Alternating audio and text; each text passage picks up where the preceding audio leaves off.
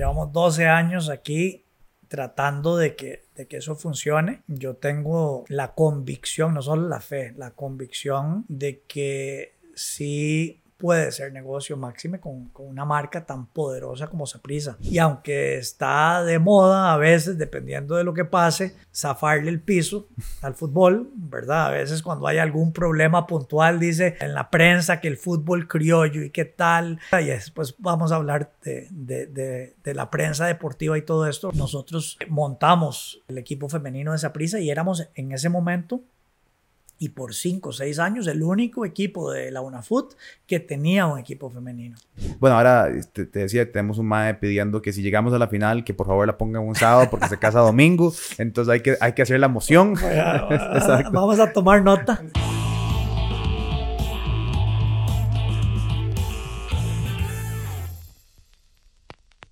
Bienvenido a otro episodio de Pietro Blacón, que hoy está presentado por Ron Tanduay, el ron más vendido del mundo y uno de los más viejos, creado hace 169 años. Si no saben, Tanduay es la icónica marca de Filipinas que finalmente llegó a Costa Rica. Está galardonada alrededor del mundo con más de 300 premios y hoy la marca patrocinó los tapis y bueno, los invitamos a que ustedes también lo prueben, ya que ahora lo pueden hacer por medio de pedidos ya market. Entonces, pídanse un roncito, tomen responsablemente, eso sí, y tírense todo este podcast. Este es por Tanduay Rum. Bueno, muchísimas gracias por venir. Logramos coordinar ya después de, de algún tiempo Costó, pero aquí estamos. Pero se logró. Bueno, digo, obviamente hoy me vestí apropiadamente. es una de las pocas Como veces. debe ser. Exacto. es una de las pocas veces que puedo realmente revelar como mis posiciones fuertes. Es como yo soy morado y siempre he sido morado. Eh, bueno, pero hoy quería, empezamos, te acabo de preguntar, ¿cuántos años llevas en el Saprisa? El Presi morado, por supuesto, estamos hablando. bueno, muchas gracias por la invitación. Eh, ya son 12 años. 12 años, nosotros entramos a mediados del 2011 eh, y cómo pasa el tiempo, pero sí ya 12 años como presidente del club. Qué montón de tiempo. 12 años, 12, no 12 temporadas, mucho más de 12 temporadas. De ahí dos al año, dos pues al año. prácticamente 24, imagínate. Sí, claro, qué montón de tiempo, más un montón de torneos y un montón de extras. y ¿Cómo fue ese proceso de pensar, ok, mi carrera ha sido eso hasta ahora y ahora me voy a meter a un, un perfil totalmente diferente. ¿Cómo fue el proceso de, de, pensar en hacer eso? Yo había estado casi 15 años en una firma eh, que se llama Mesoamérica, que hacía banca de inversión, fusiones y adquisiciones, estrategia, inversiones de capital de riesgo. Eh, yo tomé una decisión de vida, llamémoslo así, de hacer un cambio en finales del 2010 eh, y salí de la firma. Tenía dos hijos pequeños, viajábamos mucho eh, y ya quería un, cambio. Y, y, bueno, al ratito de salir se presenta la oportunidad de analizar la posible compra del Saprisa y, y yo la vi desde varios ángulos. Primero, súper sapricista toda la vida. Segundo, amante de los deportes en general y muy seguidor de los deportes eh, gringos, en donde ahí pues el, el negocio del deporte eh, estaba muy desarrollado y por supuesto sigue muy desarrollado. Entonces, eh, yo me, me, encanta la NFL y, y el desarrollo de cómo estaban organizados lo que se hacía, yo siempre digo, una marca, una institución, un club como el Saprisa, si se atrae una serie de mejores prácticas, da para muchísimo. Mm. Eh, además, si se, le, si se le mete un pensamiento estratégico, mejores prácticas empresariales, que es un poco lo que yo hacía eh, en Mesoamérica cuando buscábamos hacer inversiones en adquirir empresas. Entonces, se juntó mi pasión por Saprisa, mi pasión por el deporte, una visión de decir esto da para más. Eh, además, un, unas ganas de que Saprisa volviera a manos no solo de empresarios ticos, sino de empresarios comprometidos con el Saprisa. Mm. Yo creo que a Jorge Vergara había mucho que agradecerle de salvar a Saprisa en su momento, de llevarlo a lo más alto, pero hacia el final ya él había perdido el interés en esa prisa y estaba bastante abandonado. Entonces, casi que fue por casualidad que se presenta esa oportunidad, pero sí se conjugó con ese amor por el deporte y esa, eh, digamos que esa visión de decir, pucha, yo creo que, que aquí se puede hacer muchísimo. Em, y, y, ahí empezó la aventura. Claro. Si yo me acuerdo de esa primera etapa de Vergara, a donde la marca Saprisa se empieza a sentir como una marca muy marca. Me acuerdo que salió la, la Sapri Pizza, la Sapri Cola, la Sapri, la Sapri, un millón de varas en el estadio. Yo me acuerdo que llegaba al estadio y eran Sapri todo. Y en ese momento yo me acuerdo que eso fue un diferenciador enorme en cuanto al resto de, de lo que están haciendo los otros equipos. Luego, igual de misma manera, creo que tal vez Vergara dejó un poco el equipo ir, ir, ir, ir. Y luego viene Horizonte Morado y, y se ve a donde de nuevo se vuelve a retomar esa, pero tal vez con un, ambiente un poco más moderno, tal vez ya no era tanto la instrumentalización de la marca para absolutamente todo, sino que era un poco más para algunos espacios muy específicos. Y es interesante pensar en eso, ¿verdad? Cómo el poder de la marca Saprisa es, es muy grande, es muy presente en Costa Rica. Creo que es una de las marcas más reconocidas del país. Sin duda, es, es de, las, de las marcas más reconocidas. Em, yo, yo veo tal vez como tres eras, llamémoslo así, de, de, del tema mercadológico en el Saprisa. Y me parece que, que la, la primera revolución eh, hay que darle crédito a don Fabio Garnier mm. cuando él entra eh, con muchísima energía, con el eslogan Poder y Orgullo que viene acompañado además de una agresividad fuerte a nivel deportivo y ahí es cuando se traen una serie de figuras como Juan Callazo, Roger Flores, eh, cambia los colores, ahí es cuando por primera vez se trae, digamos, el morado más violeta. Eh, que es un cambio histórico, ¿verdad? Saprissa hasta ese momento siempre en sus todos sus años de historia había usado el vino tinto.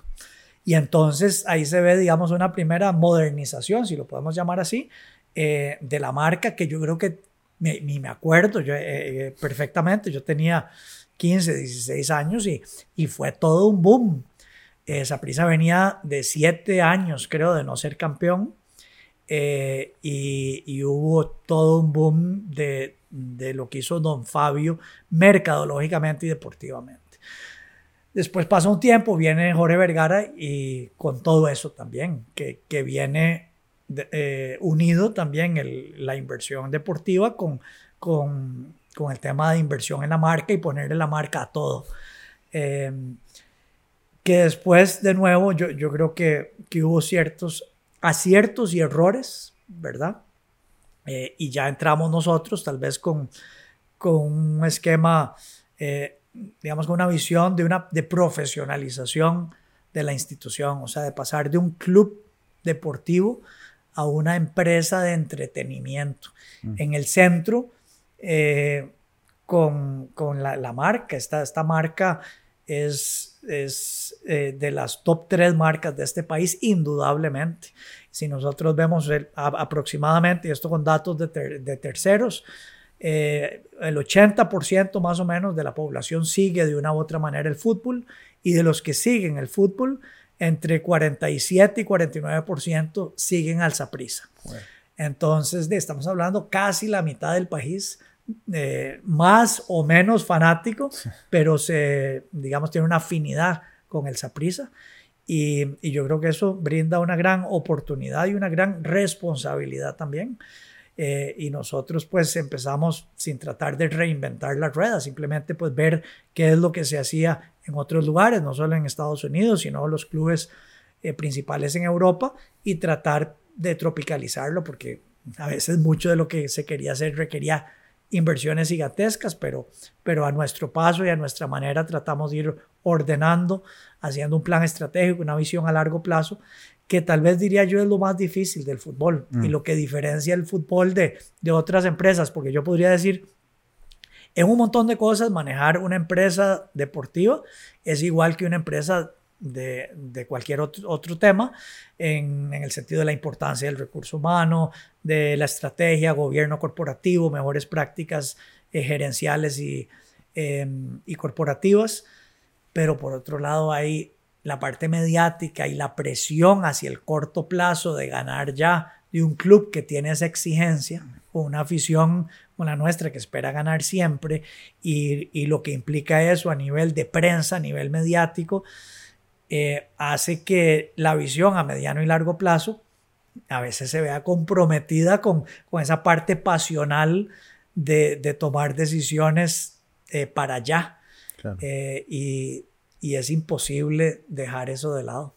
¿Cómo, ¿Cómo se plantea el desarrollo, digamos, de, de lo que el asset de la empresa al final es, es el, es el desempeño del club. O sea, si el club iba mal y, dejan el equipo de lado, y, todo lo demás se cae, ¿verdad? Y ahora que está hablando de plantear proyectos a largo plazo, ¿verdad? La construcción de un equipo es complejo. En especial, bueno, si no tuviera capital infinito, como, no sé, los, los, árabes, ¿verdad? Que agarran y meten 100 millones a 200 millones de un equipo en, de noche a la mañana o más, es una cosa, pero cuando el capital es limitado, ¿Cómo se empieza a estructurar una estrategia de desarrollo deportivo, verdad? Porque uno dice, sí, está bien, la compra de jugadores es una cosa, pero ciertamente el desarrollo de los jugadores eh, tiene que ser más significativo en un plantel a donde no se pueden ir a gastar 4 millones de dólares en, un jugador, ¿verdad? Em, ¿cómo, ¿Cómo se maneja eso en cuanto al desarrollo de la empresa? Porque uno dice, Puede ser que este sirva, puede ser que este no. Igual tenemos que mantener eh, el perfil de las entradas que se tienen que vender y si no está yendo un tema final. O sea, qué complejo depender de una de un desarrollo, de un asset que no es, que es muy, no es intangible, pero es tal vez sí es un poco intangible, ¿no? Sí, ese es un reto enorme. Por eso este es un negocio muy difícil. Porque los resultados deportivos eh, de corto plazo te afectan mucho tus ingresos. ¿Verdad? Que, hemos tratado y creo que hemos logrado em, tener más estabilidad, una base más estable de ingresos. Obviamente el contrato televisivo es fijo y es de varios años, entonces pase lo que pase, ahí va a estar esa base. Ciertos contratos de patrocinio son fijos, entonces pase lo que pase en un torneo, ahí van a estar esos ingresos. Em, el tema, por ejemplo, de, las sillas anuales, eh, las localidades que le llamamos, hemos ya prevendido la, más o menos la mitad del estadio, está prevendido. Entonces eso te quita la variabilidad intraanual, ¿verdad? Pero por supuesto que al final la renovación o no de esas sillas sí está ligado al resultado deportivo. Y después la taquilla está totalmente ligado a los resultados. Eh, desde que si la afición no está contenta, no compra esas más o menos 10 mil sillas disponibles para cada partido. Y si no llegamos a una semifinal o a una final, eh, no vamos a tener esos ingresos que son muy importantes. Entonces, si estamos en el negocio de ilusionar a la afición eh, con buenos resultados en la cancha, esa es la realidad. Pero ¿cómo balancear ese plazo inmediato con tomar una serie de decisiones también de invertir en el mediano y largo plazo, porque si no entra uno en un círculo vicioso de que si uno se gasta todo en, en la planilla y no obtiene los resultados y no está invirtiendo en el futuro, sea divisiones menores o sea inclusive en inversiones de, de, de una buena estructura comercial, por ejemplo, entonces no vamos a tener un crecimiento sostenido. Y ese es el tipo de, decisiones estratégicas que, son difíciles, pero son clave. De hecho, la definición de estrategia es a dónde asignar los recursos limitados, mm. sean de capital o recurso humano. Porque por definición, salvo en algunos pocos casos como los que mencionaste, en algunos países árabes donde parece que son infinitos los recursos, pero salvo en casos así, siempre hay eh, recursos limitados. Entonces, ¿a dónde se asignan esos recursos? Esa es la decisión eh, importante que toma una junta directiva, por ejemplo, unos socios, y, esa es la estrategia por definición, ¿verdad? Entonces, em, eso es lo más bonito y lo más interesante.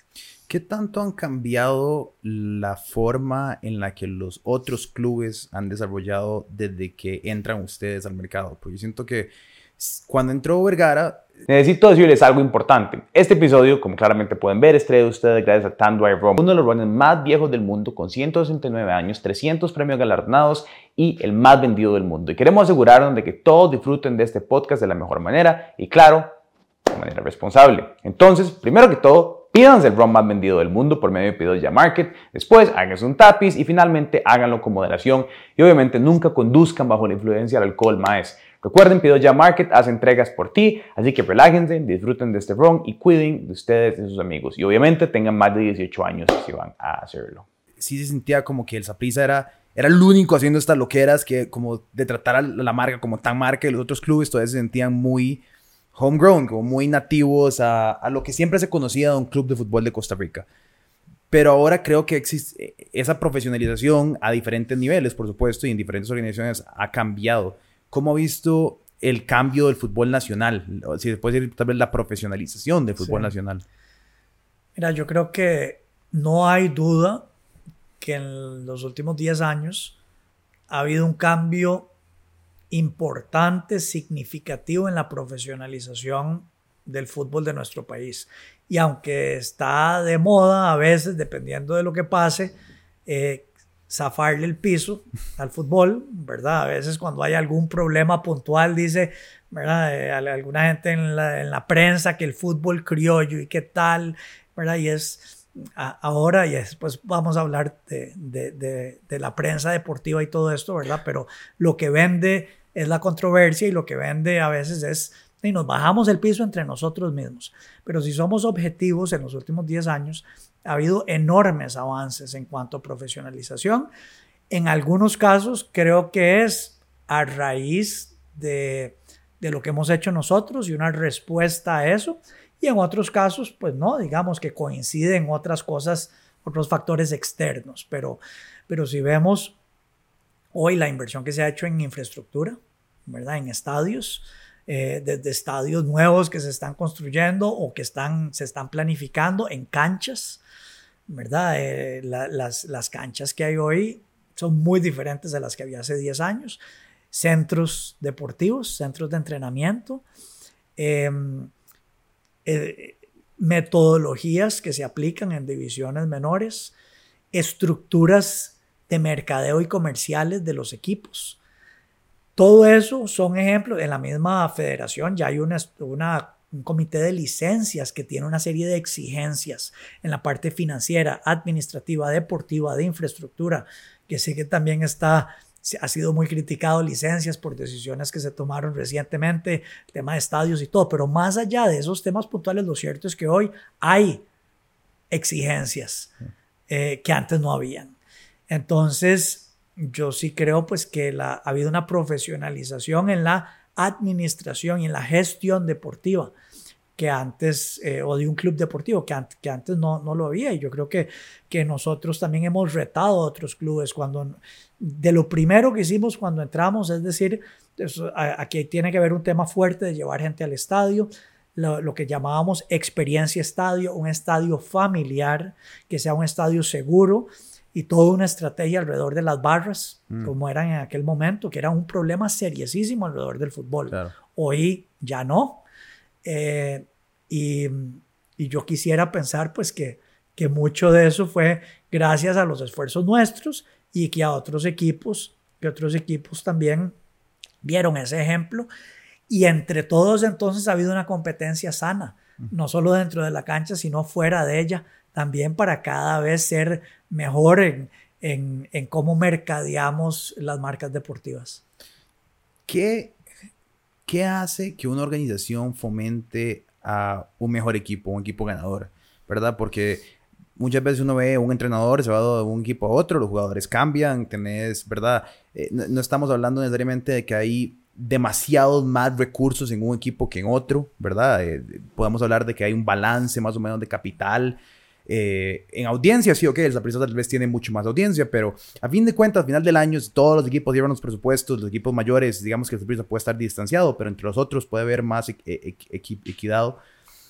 ¿qué hace que la organización fomente a que un jugador se desempeñe mejor o que un entrenador esté de un mejor resultado, ¿verdad? Porque, ¿verdad? Creo que en, Costa Rica no tenemos salary cap, digamos, como en otros lugares, pero por la naturaleza del país terminamos en un resultado similar y, yo siempre pregunto, ¿qué, ¿por qué si un entrenador pasa de aquí allá o viene de acá allá o, los jugadores se mueven de equipo a equipo, por qué ese jugador en esa prisa puede que dé un mejor resultado que el que dio en otro equipo?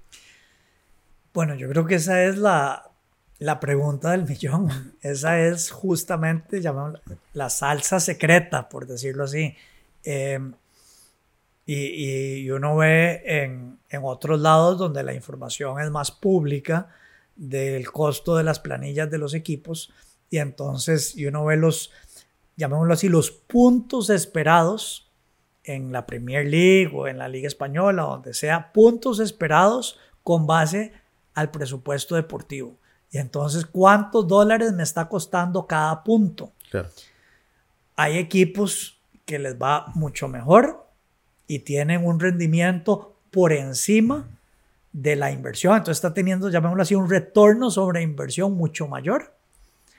Y hay otros equipos que están teniendo un retorno inferior, que con ese presupuesto que tienen no están teniendo los resultados deseados un torneo específico, cualquier cosa puede pasar, ¿verdad? Pero allá a través de varios años, ahí sí, digamos, el resultado de esa fórmula ya tiene que ver con una gestión, con un modelo de gestión deportiva eh, de un club que puede ser mejor o peor que los otros.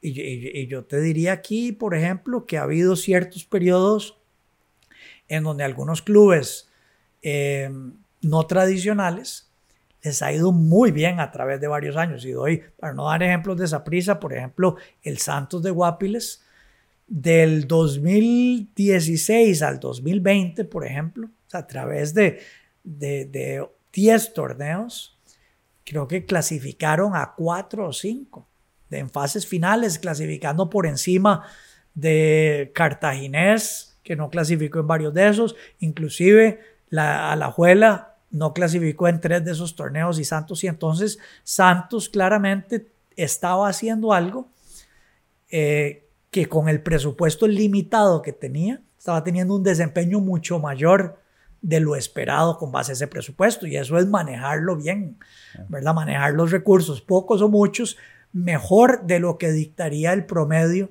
¿verdad? De, ese dinero. Ahora, ¿cómo o por qué?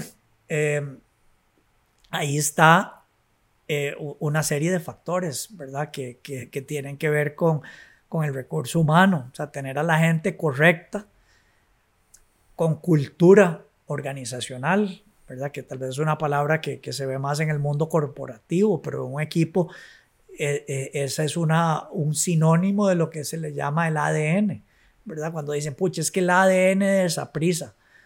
Em, y a veces es difícil em, definir qué es ese ADN, pero el ADN al final es una serie de prácticas y valores que hacen que los que están dentro del club se comporten de cierta manera apegado a una serie de valores y a una serie de hábitos que hace que entonces esos hábitos conlleven a, digamos, a, a más profesionalismo, a entrenar mejor, eh, a un, digamos, un espíritu, un valor ganador que hace que, que tal vez alguien que estaba en otra organización con una cultura organizacional o un ADN diferente, se mete dentro de esa cultura y va a tener un desempeño mayor, porque al final todos somos seres humanos y especialmente en un tema de, de deporte o de juego, la parte psicológica la parte mental juega muchísimo, ¿verdad? Y eso, eso lo vemos. A veces si uno está teniendo problemas o se está sintiendo mal, el desempeño va a ser mucho peor que, que si uno está altamente concentrado y motivado. Entonces, yo creo que ese ha sido uno de los éxitos de esa prisa, que indistintamente del presupuesto que tengamos o que se dé que otro club pueda inclusive hasta tener presupuesto por encima del de esa prisa, que hayamos tenido el éxito eh, que, hemos logrado en los últimos años. Cuando ustedes entran a, al equipo y usted entra al rol de, presidente del equipo, ¿cuál era, y, cuál era antes y cuál es ahora la visión de esa prisa? ¿A dónde se quieren proyectar? ¿Verdad? Porque me imagino que, a ver, si bien la, perfección sería ganar todas las temporadas, todos los años, ¿verdad? Pero eso es en el espectro nacional, ¿verdad? No, no, sé si tienen un ideal internacional, si tienen alguna meta en decir, bueno, queremos estar acá en tanto tiempo, acá tanto cuando entraron y, y, si eso se ha reacomodado a la realidad actual. Sí, y vamos a ver, nosotros tenemos un plan estratégico, teníamos uno cuando entramos, eh, hicimos una revisión estratégica en media pandemia, en el final del 2020, que fue una época durísima, durísima para, para este negocio. Em, y, y, ahí planteamos una serie de objetivos estratégicos que no se pueden alejar de, del propósito del club. Yo creo que el propósito, nosotros lo que estamos haciendo, o sea, nosotros no podemos o no debemos redefinir un propósito eh, que está en la, en la historia del club, mm. ¿verdad? Yo creo que, que nosotros tenemos una responsabilidad de, de ser custodios, así, de un legado, que es el legado que nos dejó inicialmente don Beto Fernández con don Ricardo y después don Ricardo a través de sus más de 30 años de presidencia eh, en el club y ya nos dejó un norte muy definido. Y eso tiene que ver eh, con ser un equipo ganador. ¿Verdad? O sea, yo creo que si algo define a esa prisa es ser un equipo ganador. Pero no es ganar a toda costa, es ganar dentro de unos parámetros de valores mm. que tenemos. Y yo creo que eso es una diferencia. O sea, el fin no justifica los medios, ¿verdad? Entonces nosotros tenemos que ganar al estilo Saprisa. Y eso entonces tiene una serie de valores que tienen que ver inclusive hasta con, eh, así, con el desarrollo integral de, de, los muchachos y los jugadores que pasan por el Saprisa. Ojalá potenciar la cantera eh, con jugadores en la mayor medida posible que, que hayan pasado por la cantera morada eh, y que comulguen con, con esos valores, proyectando siempre y dando un ejemplo eh, y, y, dentro de eso, pues nosotros creo que tenemos esa, ese gran activo que es la marca, que es la afición, y tenemos que entonces tomar una serie de decisiones eh, y acciones para hacer más grande todo el negocio a nivel comercial, para que eso pueda seguir reinvirtiéndose entonces en el corazón de lo que es prisa que, que es el, eh, de la parte deportiva tanto en masculino como ahora en femenino también. ¿Verdad? Y yo creo que nosotros tenemos esa responsabilidad y esa visión de ir creciendo el fútbol femenino, eventualmente hasta que sea profesional. Y la parte internacional, pues definitivamente, ¿verdad? Yo creo que eso está en nuestra historia y ese es todo un tema, el cómo, porque ahí la brecha entre la, la liga costarricense, la liga mexicana y la liga estadounidense, la MLS, esa brecha se ha hecho mucho más grande mm. eh, a nivel de inversión, a nivel de infraestructura.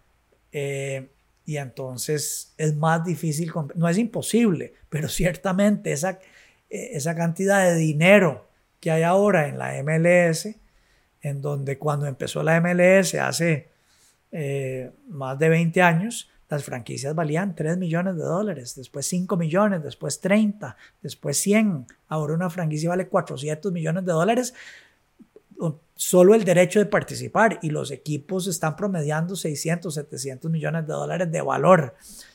Eh, se acaba de firmar un nuevo contrato televisivo de 2.5 billones de dólares, ¿verdad? Pues, con, con Apple TV.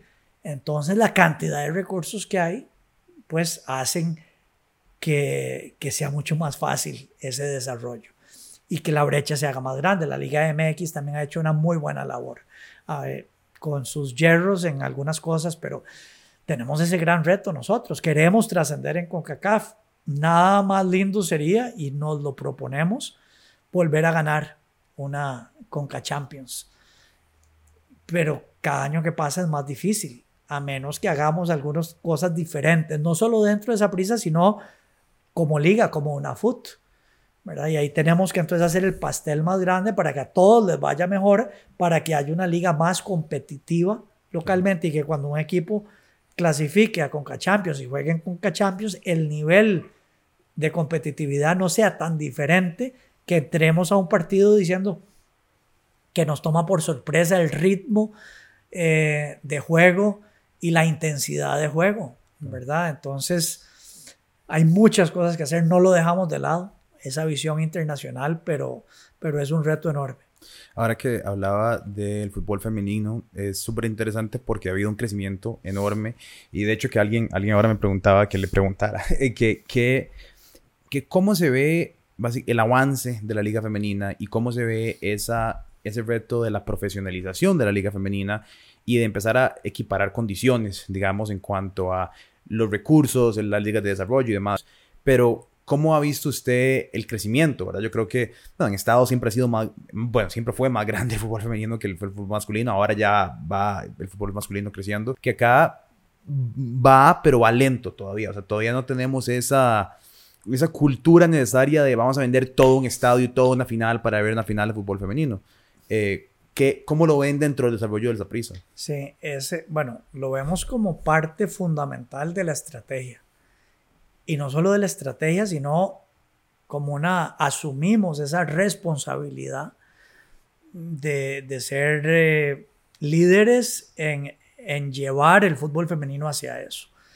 Eh, me alegra mucho que otros equipos se hayan unido en ese esfuerzo. Hace 10 años nosotros eh, montamos el, el club, el, el, equipo femenino de Saprissa y éramos en ese momento y por cinco o seis años el único equipo de la UNAFUT que tenía un equipo femenino.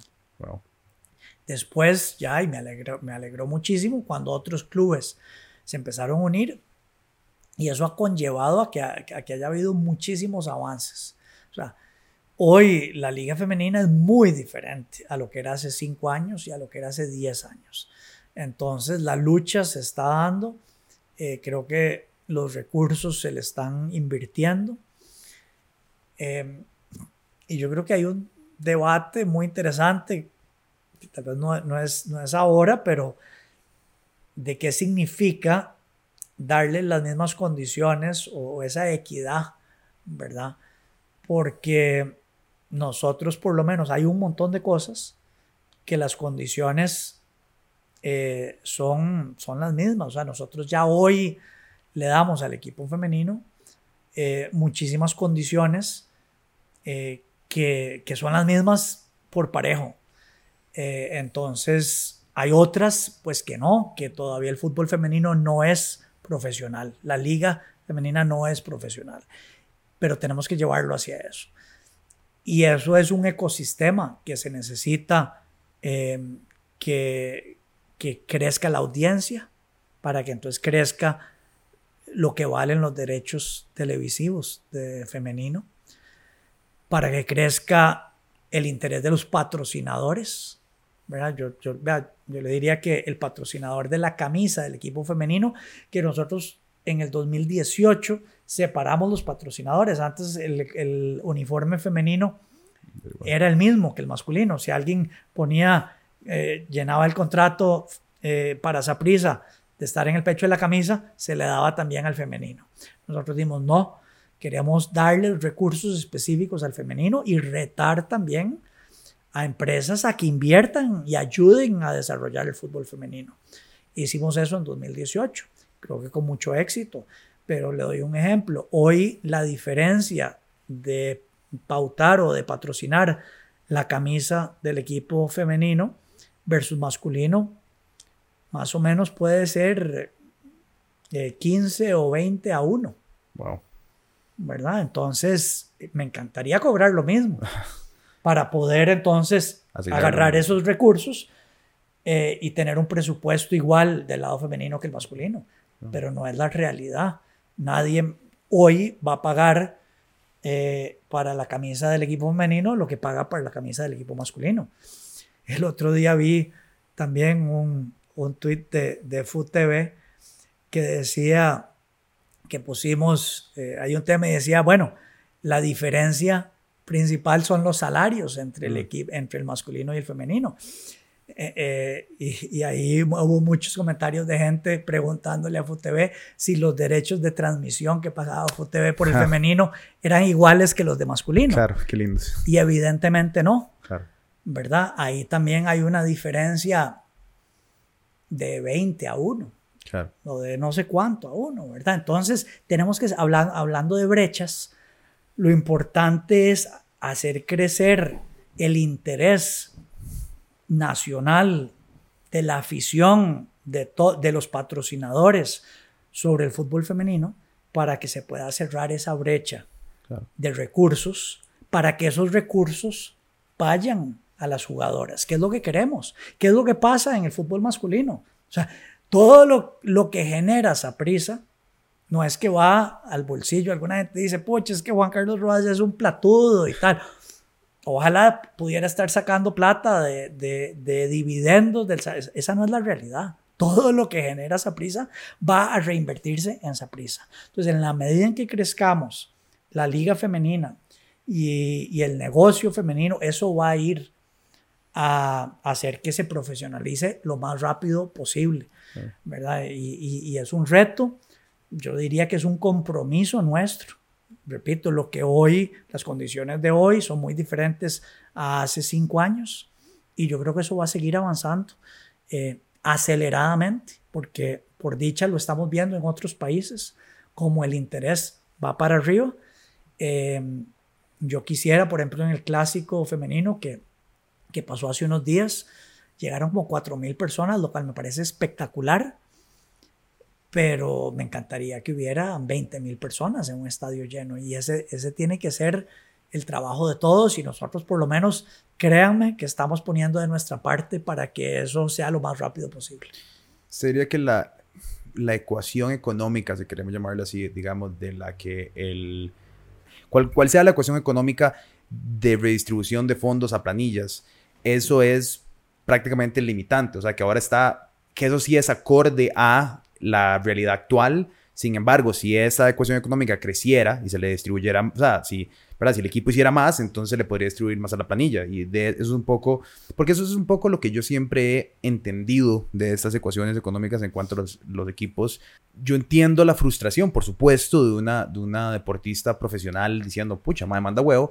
Sin embargo, no, no veo, no creo que sea una cosa de un solo culpable, como dice usted, de si los derechos de televisión de la empresa que está quejándose en el programa donde están haciendo el programa no las, los pagan diferente, ¿quién está realmente haciendo la mala distribución de esos recursos económicos? ¿El equipo que paga la planilla o los contratistas que no pagan esa diferencia o la gente que no presta la misma atención?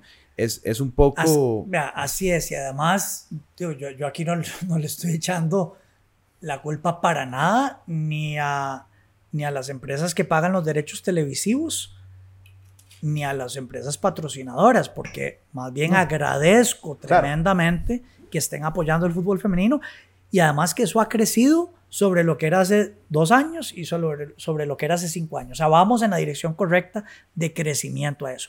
Pero un patrocinador va a pagarnos más por la camisa femenina cuando la audiencia Sí. fútbol femenino sea más grande y entonces eso valga más, al igual que los derechos televisivos. Lo- el que compra y paga los derechos televisivos lo está haciendo pues, para, hacer, para tratar de hacer un negocio también y tener réditos eh, por la gente que ve eso y los anunciantes que están ahí. Entonces tenemos que crecer la audiencia. En el corazón de esto es crecer la audiencia. Yo veo que mucha gente apoya el fútbol femenino en redes sociales. Hmm. Lastimosamente, ese apoyo en redes sociales todavía no se está traduciendo a, ir al estadio y a comprar boletos en el estadio. Además, también hay varios equipos en la liga femenina que no son parte de una organización, de un equipo masculino, son equipos independientes, llamémoslo así, Dimas, por ejemplo, eh, Pocosí, o sea, por, por dar algunos ejemplos. Entonces, esos equipos no tienen toda una estructura gigantesca eh, como, como el Saprissa, ¿verdad? Entonces, esos otros equipos, ¿cómo van? O sea, hablando de brechas dentro de una, dentro de una misma liga, ¿cómo van a ser competitivos? ¿verdad? Si no- nosotros, y hoy el Saprissa tiene pérdidas grandes en el fútbol femenino, porque estamos invirtiendo para el futuro. Pero la realidad es que el costo del equipo femenino todavía hoy es mucho más alto de los ingresos que recibimos en taquillas, patrocinios y televisión del equipo, del equipo femenino. Entonces, eh, sí, usted, como, como bien dijiste ahora, hay un tema de proporcionalidad y esa proporción, digamos, de cuánto se le invierte al equipo femenino versus los ingresos que genera, es una proporción inclusive mayor que en el lado masculino, ¿verdad? Porque estamos teniendo esa inversión a futuro, estamos comprometidos en el crecimiento de, del fútbol femenino, creo que vamos en la dirección correcta. Eh, ha, habido equipos que han sido pioneros, creo que hemos sido uno de esos. Ha, habido futbolistas que han sido pioneras también en ayudar a, dar esos pasos. Y, y, creo que todos los que estamos involucrados en este momento estamos abriendo brecha, abriendo trillo. Eh, y, estoy entusiasmado de lo que pueda hacer de aquí a cinco años o a diez años, porque creo que sí vamos a alcanzar esos objetivos de, de una profesionalización eh, como debe ser. Claro. Y, y vemos ejemplos a nivel internacional que son lindísimos esos ejemplos. Por ejemplo, eh, vemos como el Barcelona llenó el Camp Nou, casi 100 mil personas viendo un equipo, viendo una, una final de, de fútbol femenino. Eh, leí que hace 15 días, creo, 10 días, el Arsenal por primera vez llenó su estadio, 66 mil personas, viendo un partido femenino. Em, lo que pasó también en la, en, la, eh, en la Europa League femenina, en donde llenaron el, el Wembley, viendo como, como, Inglaterra ganó esa final. Em, por supuesto, Estados Unidos. Entonces, creo que estamos viendo en otros lados el futuro de lo que puede ser en Costa Rica y estamos viendo en Costa Rica también eh, ejemplos positivos, ¿verdad? En, 2019 se llenó una final en el Morera. Eh, en el Saprissa se habían metido creo que 8 mil personas en la primera ronda de esa final y, eh, y, en, el cierre se llenó el Morera y eso es fabuloso. O sea, yo creo que, que de nuevo, eh, vamos, vamos en la dirección correcta. El deporte femenino, aquí en Costa Rica tenemos ejemplos lindísimos, por ejemplo, Yocasta Valle, ¿verdad? eh, Hannah Gabriels y, y cuando pelea Yocasta, yo creo que no hay ningún boxeador masculino ni femenino que posiblemente, aquí estoy especulando, pero que tenga más rating como Yocasta hoy si peleara. Ahora está Juliana Rodríguez nueva que está entrando a eh, la escena, buenísima. entonces, entonces yo creo que el deporte femenino está creciendo muchísimo y, y ahí sí es la responsabilidad de la liga femenina y los equipos estamos involucrados seguir invirtiendo y, eso es lo que estamos haciendo. O sea, como, como, como, te digo, hoy el Saprissa tiene pérdidas grandes en el, en, el, del lado del fútbol femenino, pero no por eso vamos a, a, reducir presupuesto, dejar de invertir porque lo vemos como algo que, que va a dar réditos a futuro. Cuando, cuando se piensa en el Saprissa como una organización, como una empresa, ¿verdad? Creo que mucha gente tiene esa pregunta sobre pérdidas, sobre réditos, sobre si el fútbol en Costa Rica realmente puede ser un negocio, un negocio que deje réditos, que se haga. O sea, yo entiendo que probablemente hay una estrategia a muchos años, ¿verdad? Pero es una pregunta que recibimos mucho, es como, ¿en serio se puede, en serio funciona como negocio? O sea, realmente existe. Y, yo creo que es algo que responde no solo a Costa Rica, pero creo que el fútbol en general es un negocio complicadísimo. O sea, uno escucha de organizaciones enormes alrededor del mundo que, no sé, tienen estados de 90 mil personas que llenan frecuentemente y que presentan pérdidas, ¿me entendés? Entonces, es, es cómo funciona y cómo se proyecta esa parte de, de pensar en, en, el, en cómo va a funcionar esto como un negocio al final del día. Bueno, esa, esa es la pregunta del millón también, ¿verdad? Llevamos 12 años aquí tratando de que, de que eso funcione. Yo tengo la convicción, no solo la fe, la convicción de que sí puede ser negocio máxime con, con una marca tan poderosa como Saprisa, pero no es fácil. Eh, si vemos la Premier League, el otro día estaba viendo una estadística, eh, tal vez pueda estar un poquito equivocado con los números exactos, pero antes de la pandemia, digamos 2018, 2019, de los 20 equipos de la Premier League, ya 12 o 13 eran rentables. Pero aún con los contratos televisivos más grandes del mundo, ¿verdad? Donde solo por estar en la Premier League prácticamente hay 100 millones de dólares en contrato televisivo para participar, aún así casi la mitad no eran rentables antes de la pandemia. Y hoy, eh, o el año pasado, creo que solo 3 o 4 equipos de los 20, aún en, la liga más grande y poderosa del mundo, solo 3 o 4 eran rentables de los 20. Entonces, eh, es, alguna, algunos lo han podido hacer muy bien, ¿verdad? Yo creo que hay equipos eh, que, que, son muy rentables, siendo, no necesariamente siendo de los grandes, pero, pero sí siendo muy disciplinados eh, financieramente y siendo muy efectivos en el retorno sobre dólar invertido, ahora que estuvimos hablando de eso antes. Además, hay algunas ligas que han sido bastante exigentes en, la estructura financiera de la liga. Por ejemplo, la Liga Española, después de que hace 10 años, 15 años pasaron donde la mayoría de los equipos estaban en quiebra, pusieron una serie de reglas que se tienen que cumplir obligatoriamente en donde le dice a los clubes que no pueden gastar más mm. de un porcentaje X de sus ingresos. Entonces casi que están exigiéndole a los clubes o protegiendo a los clubes de ellos mismos para que no se vayan con esa pasión y esa, ¿verdad? Esa presión de sobregastar. Y, eso está por, por reglamento. Otros países también han pasado por eso y han puesto estas reglas difíciles, estas reglas estrictas, eh, porque muchas de las de los clubes y de las ligas en el mundo han pasado casi que por quiebras. Lo que pasa es que clubes es muy difícil que un club así deje de existir. Ha pasado, pero lo que pasa es que van pateando la bola eh, y entonces alguien lo agarra y patean las deudas, eh, pero no hay una sostenibilidad financiera. Y yo creo que ese es, ese es el gran reto.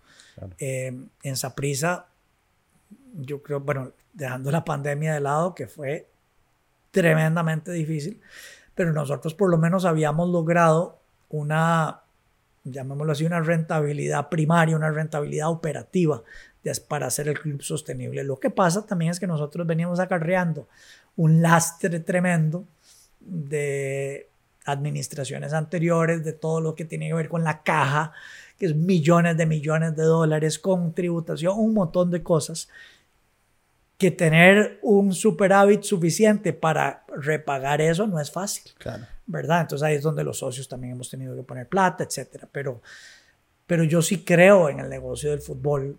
Lo que pasa es que tiene que combinarse con una disciplina financiera muy fuerte, con una visión estratégica clara y con una serie de reglas dentro de la liga. En este caso de Luna Foot, otros casos lo han hecho bien, para proteger la industria. Y, cuando no están esos tres componentes, es, es difícil ser rentable. Vamos un toque a la pandemia, porque me parece interesante hablar de ese, de ese, de ese momento. Y creo que si bien muchos negocios, y nosotros incluidos nos vimos afectados, en especial nosotros somos un negocio de mercadeo, la gente los anuncios se fueron, las pautas se fueron, pero un negocio de espectadores en vivo. ¿Cómo, cómo en el momento que ya se interioriza, ok, esto no es una vara de dos semanas, esto no es una cosa de un mes, esto es indefinido. A nivel empresarial, a nivel de negocio, a nivel de, de, sostenibilidad de la empresa, ¿cómo se maneja un momento así en, en, un negocio que me imagino, si bien sí, están apalancados por contratos de distancia y demás, ¿verdad? Ciertos ingresos ahí, pero en un momento a otro tiene que, el piso se les tiene que ir de abajo y dicen, ma, ¿y ahora qué? ¿Cómo hacemos con deudas, con prepago de, de, planillas, con, o sea, no, me imagino que no necesariamente mes a mes, pero, ¿verdad? Son periodos cortos de ingresos, debe ser imposiblemente complejo. Eh, lo que pasó en la pandemia, bueno, creo que por definición nadie, nadie lo pudo haber previsto, ¿verdad? Ni imaginado que, que algo así se pudiera dar. O sea, ese es el, el, el el escenario fatídico, ¿verdad? Que, que, se, que se da cada 100 años.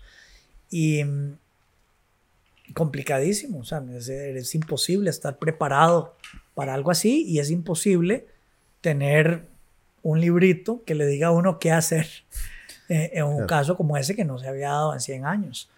Entonces, eh, para dar un ejemplo, tuvimos se paró el fútbol, apenas entró la pandemia, tal, hubo un momento en que dice, tuvimos una jornada futbolística que fue a estadio cerrado, a mediados de marzo, y se jugó, se jugaron partidos sin gente en el estadio, y después, unos días después, se paró el fútbol.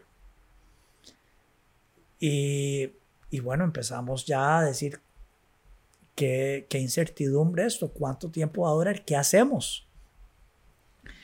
Eh, y, conversaciones complicadísimas, desde decir, si ya no vamos a tener ingreso, obviamente los patrones, si no, si no va a haber fútbol, o sea, si el torneo se paró, y hay una orden, digamos, de, del Ministerio de Salud de parar, entonces no estamos teniendo exposición de marca, entonces, ¿qué van a decir los, los, patrocinadores? De no nos van a pagar, que además los patrocinadores están a su vez con problemas muy serios ellos. Segundo, la televisora de no nos va a pagar si no hay partidos. Tercero, las de no hay taquillas si el estadio está cerrado y no hay anualidades. y todo eso, entonces no hay ingresos. Entonces, si no hay ingresos, ¿qué hacemos? Hubo escenarios en ese momento, lo hablamos entre los clubes, de, digamos, de parar por completo todo. Y eso implicaba eh, cortar a, todo el mundo, o sea, decirle a los jugadores, y no podemos pagar nada. Entramos en un periodo, yo lo llamo así, de hibernación hasta nuevo aviso eh, y, recortar todo, o sea, llevar el gasto prácticamente a cero para sobrevivir, porque de lo contrario, ¿cómo podía uno sobrevivir? Ese, ese fue un escenario real que, que se habló. Tratamos de decir, no, aquí la única manera es que los jugadores, además, primero entiendan el problema y sean parte de la solución, pero tratando de que el torneo siguiera, para que por lo menos algunos patrocinadores y la televisión pudiera, pudiéramos seguir contando con esos ingresos. Porque si todo el mundo está en la casa también, bueno, por lo menos ven fútbol. Y yo creo que además ahí el fútbol no se le da el crédito, pero el fútbol juega un papel importantísimo en una sociedad de, de, distracción, de diversión, en un momento en donde tantos hogares del país estaban pasando por, por problemas seriosísimos, inclusive obviamente económicos, de salud en muchos casos, eh, mentales. Yo creo que el, deporte y el fútbol en este caso podía jugar y jugaba un rol fundamental en esa distracción de momentos tan difíciles. Entonces tratamos eh, de, hacer un esfuerzo titánico para ver cómo podíamos reiniciar el torneo. Y de hecho, Costa Rica fue el primer país en todo el continente americano en reiniciar el torneo de fútbol. Y nosotros, si mi memoria no falla, a finales de abril, eh, luego de mes y medio parado, volvimos a reiniciar el torneo, obviamente sin gente en el estadio, etcétera, pero eso nos permitió tener el ingreso de la televisión, de algunos patrocinadores, y se negoció con la Asociación de Jugadores y los Jugadores una reducción del 50% del salario. Eh, y bueno, ahí con pérdidas, aún así, por lo menos en el caso de esa prisa, los números igual no daban. Pero dijimos, esto es mejor a, tener que, que cerrar Chinamo, como dicen. Y, ahí empezamos, ahí empezamos y después fue una lucha tremenda con el Ministerio de Salud para que eh, volvieran a abrir estadios, ¿verdad? Eh, yo creo que hubo muchas arbitrariedades y los estadios fue de lo último que se abrió. Y en el caso nuestro, no puedo hablar por los demás, pero tuvimos pérdidas millonarias y, millonarias en dólares, no, millonarias en colones. Eh, los socios, dichosamente, en el caso de Saprissa, había unos socios eh, que estuvieron dispuestos a poner recursos. Eh, se habló con bancos también para reorganizar temas de deudas. Se habló con, o sea, todo el mundo fue parte de, la, de una solución que fue durísima, durísima. eh, para enfrentar la pandemia. Em, creo que mm, la industria del fútbol fue de las más afectadas porque es entretenimiento público, pero creo que otros sufrieron todavía más, ¿verdad? Y yo la verdad tengo enorme empatía por lo que sufrieron tantas familias durante la pandemia que, que, que, lo perdieron todo, ¿verdad? Y, bueno, por dicha, en el caso de esa prisa, eh, pudimos eh, de una manera muy difícil, pero salir adelante. Este año, tal vez podemos ir aterrizando en el 2023, porque creo que el 2023 ha sido suma, sumamente interesante en un montón de temas. Eh, y bueno, usted ha estado involucrado en un montón de esos temas en cuanto al fútbol nacional. Me parece interesante que hablemos de uno que, bueno, fue la, la razón por la que yo le mandé el mensaje por primera vez que es el famoso patrocinio de licor en el deporte.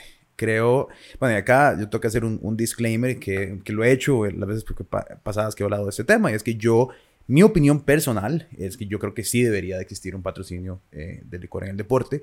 Eh, yo creo que tal vez en una sociedad mm, con menos, con menos doble cara sobre el tema, podríamos estar hablando de que, ok, hay una vara al respecto, pero cuando hablamos de Costa Rica, a donde literalmente no se dice, pero se dice que todos vamos a estar tomando birras viendo el partido, me parece un poco eh, tergiversado, descarado o, o, hasta sin gracia. Hipócrita. Hipócrita, tratar de decir, no, no, es que eh, si no está en tele, entonces no, no tiene el mismo impacto. O sea, entiendo perfectamente los argumentos de que, pucha, no, no necesariamente estamos reflejando la vara más saludable del mundo, pero, pero tiene que haber una diferenciación entre la realidad nacional, lo que, se, lo que se vive en Costa Rica, en mi opinión, y pues los contextos más, eh, eh, no sé, iluminados de las sociedades más avanzadas donde se pueden dar ese tipo de varas.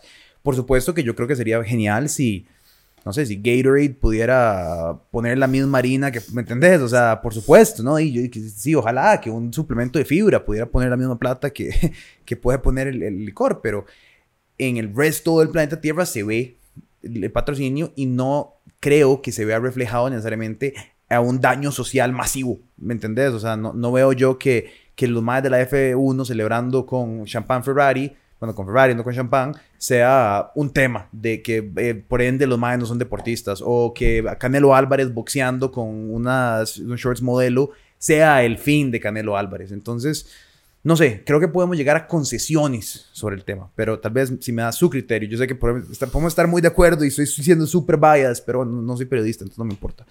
Sí, mira, eh, pucha, y este tema, yo, yo tengo una opinión cada vez más clara y cada vez más fuerte al respecto.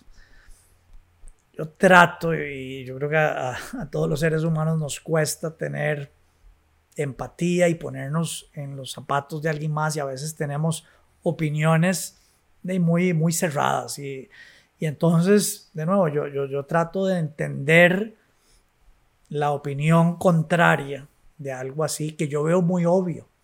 Entonces yo trato de ver esos argumentos y entender, pero con más razón me parece absurdo la posición que existe de prohibir en este momento esa, eh, ese patrocinio en el deporte.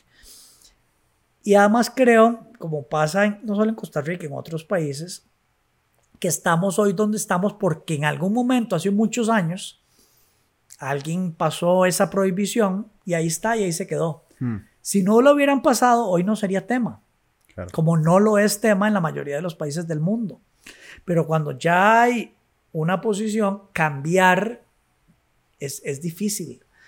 Porque hay pequeños grupos de interés, ya sea ideológicos o, o de lo que sea, de que, que, que hace una narrativa que a veces cuesta que se dé un cambio tan lógico. Y, a veces el, más, eh, eh, ¿cómo se dice? El, sentido menos común, o como, es el sentido común, ¿verdad? Y a ver, eh, en este caso, el, em, la publicidad de licor está en todo lado, en todo lado.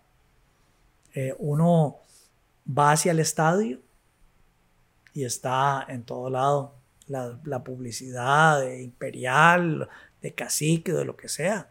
En, entra uno al estadio y entonces parece, la gente que está a favor de la prohibición, como que ya ahí hay una zona segura, que entonces eso va a hacer que la gente vea el licor de manera diferente y después sale, se sale del estadio y ahí está otra vez, ¿verdad? Y el, otro día me decía mi hijo, decía, yo, yo esto de verdad no entiendo. Yo voy al supermercado y ahí están todas las cervezas y publicidad de cerveza y promociones de, de que compre esta cerveza. Yo veo el campeonato mundial de fútbol FIFA y ahí está Budweiser. Ahí está. ¿verdad? Viendo deporte, viendo fútbol, viendo el máximo exponente del fútbol mundial, con Messi siendo campeón del mundo y dándole el mejor jugador y el trofeo es Budweiser. Vemos boxeo y ahí está modelo con publicidad o tecate o quien sea. Vea lo, lo absurdo que es esto, que esa prisa, si juega en CONCACAF contra un equipo panameño, por decir algo, la gente va aquí al estadio y no puede haber publicidad, pues está prohibido.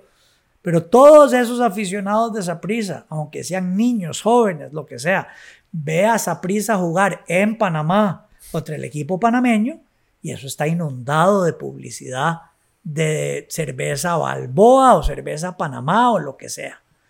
Entonces, lo que yo le he dicho a la gente y, a los responsables de aprobar o no esto es que esta prohibición que creen que existe no existe. Esta prohibición es eh, utópica, es una falacia.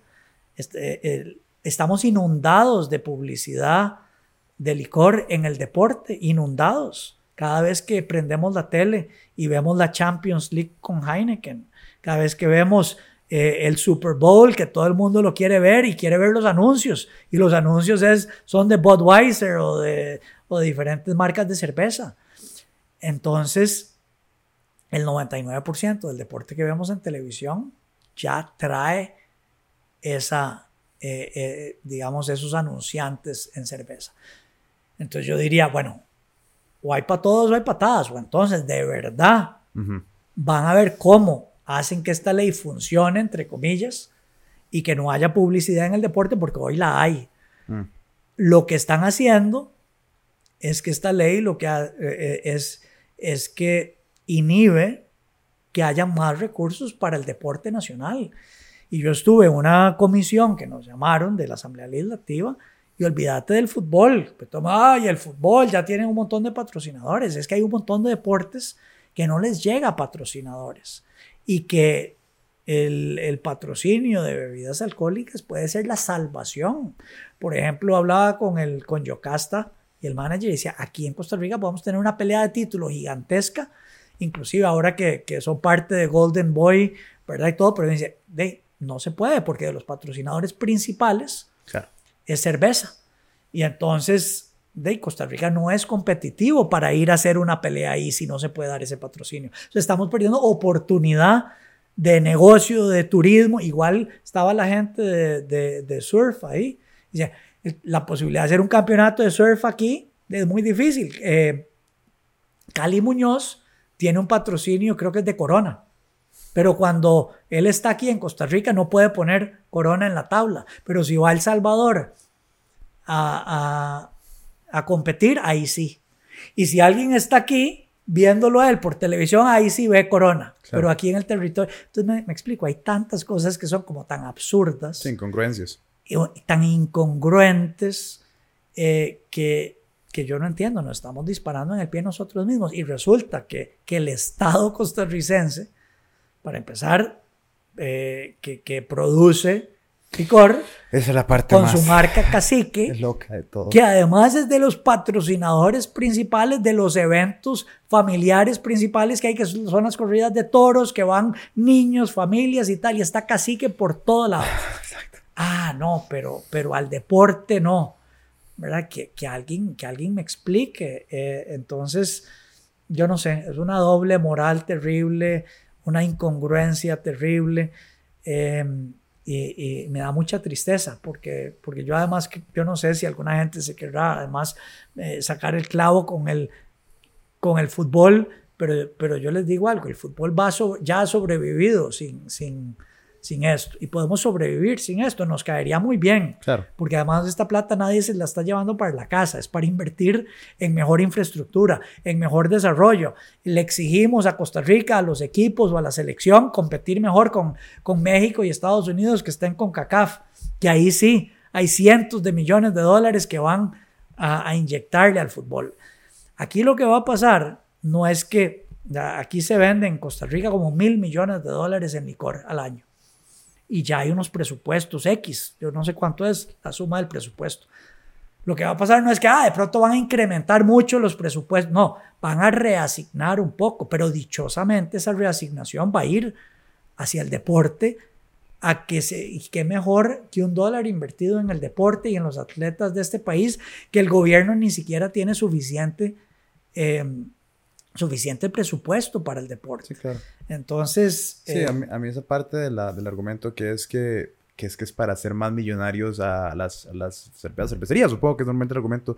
A mí se me han preguntado porque no es como que va a incrementar las ventas por un 35%. O sea, a ver, seamos honestos, lo repito, las ventas de birras van a quedar, no es como que van a crecer, no creo que crezcan mucho, pueden crecer un poco, tal vez potencialmente, ojalá crezcan porque así se remunera la inversión que hacen, pero es una redistribución de fondos. Eso es lo que es. Vamos a ver, yo no creo, y es más, algunos estudios así lo han dicho, no es que va a crecer más el consumo. No podríamos estar más inundados de anuncios de cerveza y de otras cosas. Entonces, un poquito más de anuncio no va a hacer que incremente. Entonces la gente dice, ah, entonces, ¿por qué ustedes quieren y por qué eh, alguien invertiría?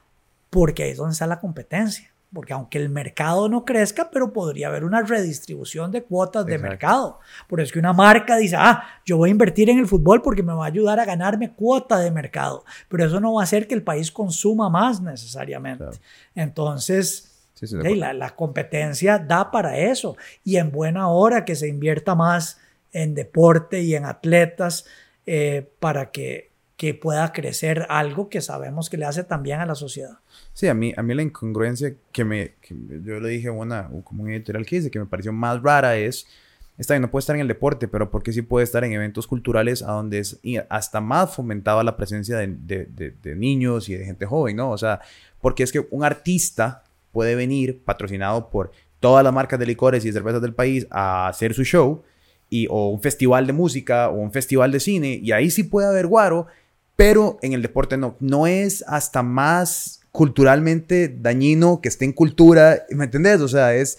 Entonces, lo que yo, yo soy muy parcial a eso. Si, es, si la doctrina es, somos un país altamente censurado del licor y vamos a tomar una postura altamente... Eh, como Qatar, o sea, casi que religiosa el eh, tema. hiperconservadora. Bueno, entonces seamos hiperconservadores. Entonces, si quiero ver la propuesta para que sea para todos, pero, pero entonces el Estado tampoco debería fabricar el fanal, no debería estar haciendo guaro. O sea, digo, Es, eso es un poco, poco mi teoría. Em, hablando un poquito ahora sobre, sobre el campeonato, Saprisa llega al récord de puntos. Es un, tal vez una de las mejores temporadas que, que han tenido. Eh, la afición está vuelta loca. Creo que hay mucha expectativa de la, del último torneo a ver qué va a pasar en el estadio, ¿verdad? O sea, la gente, hay una emoción en el, que se siente sobre el equipo pero también hay muchísimas preguntas sobre, sobre lo que ha pasado eh, este año en el equipo, digamos. Em, ¿cómo, ¿Cómo han visto... ¿Cómo han visto el manejo de un año con picos tan altos en todos los sentidos? Picos altos de puntos, picos altos de controversias, picos altos de, de incongruencias, de preguntas sobre, sobre jugadores, ¿verdad? La, la, gestión con la prensa, ¿verdad? Y ahora usted decía que la prensa siempre está buscando esa controversia, siempre está buscando la vara, eh, el spicy para agarrar y tirar y tirar el headline. ¿Cómo manejan eso, digamos, tal vez primero, y mantienen como esa, la compostura en el equipo, ¿verdad? En el camerino, en, en, en la gerencia, en, en ese orden, ¿verdad? Porque eh, creo que muchas veces y le pasa a los deportistas, menos le pasa a las organizaciones, entre tanto ruido, ¿verdad? Puede, puede desbarajarse todo y crear un caos, ¿verdad? En, el que se pierde el hilo muy rápido. ¿Cómo ha manejado eso? Yo tal vez lo resumiría en una palabra que es madurez mm. de todo tipo. porque a mí a veces me preguntan eh, sobre, la, sobre Horizonte Morado, sobre esta directiva, que, cómo, que, es el cambio principal eh, y es una evolución hacia, hacia más madurez en la toma de decisiones. Yo, yo te diría que hace, de cuando entramos y en los primeros años, esa presión, y, más temprano mencioné que la gran diferencia de este negocio versus otros es la, la presión por la inmediatez, mm. ¿verdad? Y el, y el fanático, especialmente el sapricista, que para mí, o sea, por supuesto que no me cabe ni la menor duda que es la mejor afición, la más grande, la mejor por mucho y lo defenderé siempre a muerte. Pero es la más exigente. Y a veces a, algunos que no entienden, algunos terceros, digamos, eh, confunden esa exigencia con que no es una afición tan, digamos, tan buena como otras, mm. ¿verdad? Eh, y yo no lo veo así. Yo creo que esa exigencia de la afición de esa prisa es lo que, lo que nos hace diferentes y lo que nos exige, valga la redundancia, y nos presiona a cada vez ser mejor. Cuando, no digo, cuando digo nos, es a la dirigencia, a las herencias, a los jugadores, a todos, ¿verdad? Porque aquí tenemos que aspirar siempre a la excelencia y a ganar y tenemos a nuestra afición exigiendo eso. Y por eso vemos que, que podríamos estar teniendo un muy buen torneo y por decir algo, a la fecha 10, ser líderes y aunque estuviéramos a 10 puntos del segundo lugar, invictos, tranquilidad, Mm. porque para eso no, Saprisa no está para eso. Saprisa está para ser campeón. Entonces nuestra afición, llamémosla así, no se está volviendo loca. Obviamente está orgullosa y eso es lo que nos pide. Pero, pero aquí se trata de levantar trofeos. ¿Verdad? Entonces, esa presión, si uno ya no tiene, o sea, si uno no tiene las canas, si uno no tiene eh, ya la experiencia, la madurez, le puede jugar en contra también en cómo reacciona uno a esa presión. Porque no siempre van a estar maduras, ¿verdad? A veces pierde uno tres partidos seguidos, se le viene el mundo encima, esa prisa. Eh, y, entonces que hay que cambiar el entrenador, que hay que hacer tal, que hay que no sé qué. Y digamos, así de mal es ser muy tarde en reaccionar como reaccionar demasiado temprano o sobre reaccionar. Y yo diría pues que en los primeros años yo puedo mirar hacia atrás y, y, con, con, tranquilidad y transparencia decir algunas de las decisiones que tomamos en esos momentos, hoy las hubiéramos tomado de manera diferente, ¿verdad? Y a veces uno se, se dejaba llevar por esa presión. Eh, por supuesto que, que, la presión de la afición juega un rol, pero yo creo que hoy estamos mucho más curtidos eh, en, tener una madurez de tomar decisiones con la cabeza fría mm. y no en el torbellino eh, de, digamos, de lo que está sucediendo y reaccionar o sobre reaccionar a la circunstancia puntual y no a la visión y a la estrategia. Em, y eso es dificilísimo en fútbol, dificilísimo. Y, además, hoy yo no diría que estamos exentos a eso todavía, pero ciertamente mucho más maduros todos.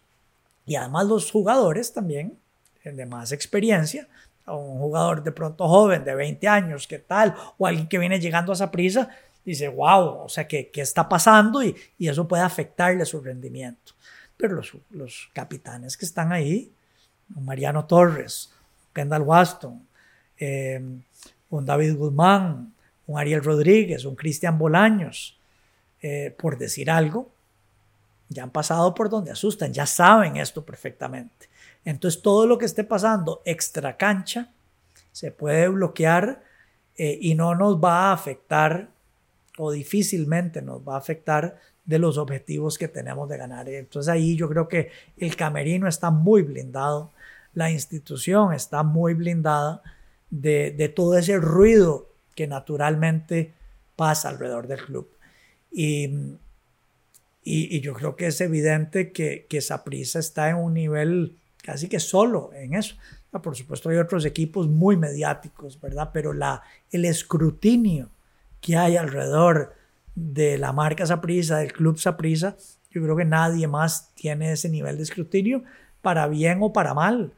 Em, y, tenemos que vivir con eso.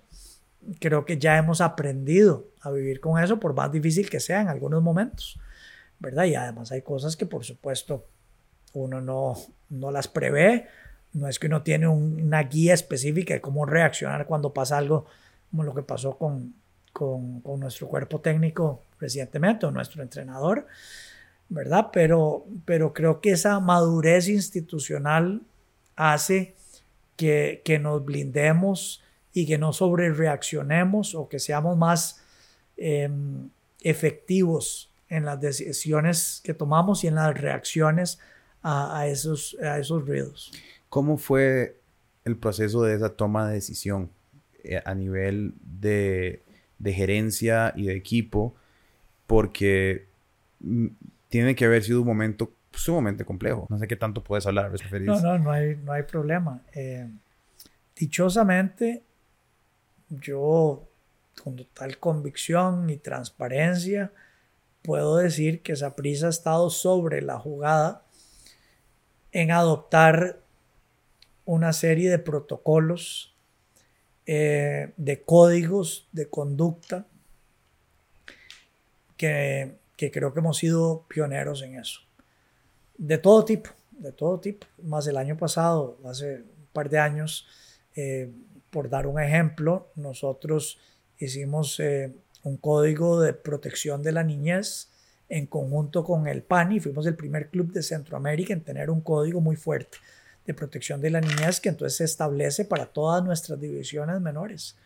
Entonces ya eh, además tenemos un código de conducta que todos los jugadores y cuerpo técnico firman con una serie de temas de cuáles son nuestros valores. Además tenemos implementado una serie de protocolos de qué sucede en casos de, de diferentes temas, ¿verdad? De acoso y otras cosas. Entonces, nos hemos ido profesionalizando, preparando para que si hay algún caso lamentable que suceda, digamos, no, no tenemos que estar improvisando, mm. en verdad. Entonces, cuando sucede algo así es sumamente difícil, lamentable, pero se activan ya una serie de protocolos que se activaron en ese caso.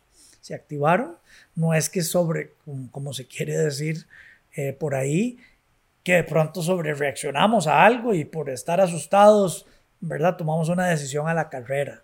No, no, eso, eso, eso no es así, ¿verdad? Ya, ya se habían activado los protocolos y, y con base a eso se tomó una decisión que creo que es la, la lógica y la correcta con base a lo que representa esta institución en cuanto a valores.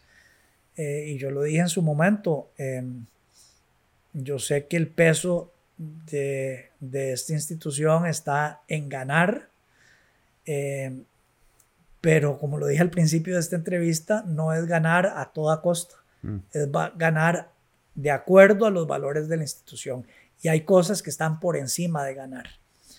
Eh, y bueno, en, en, este caso, por muchas cosas fue una decisión difícil, pero en otras, desde otro punto de vista, fue una decisión fácil y congruente, que la teníamos que tomar. Y la tomamos. Eh, con las consecuencias deportivas que eso pudiera tener.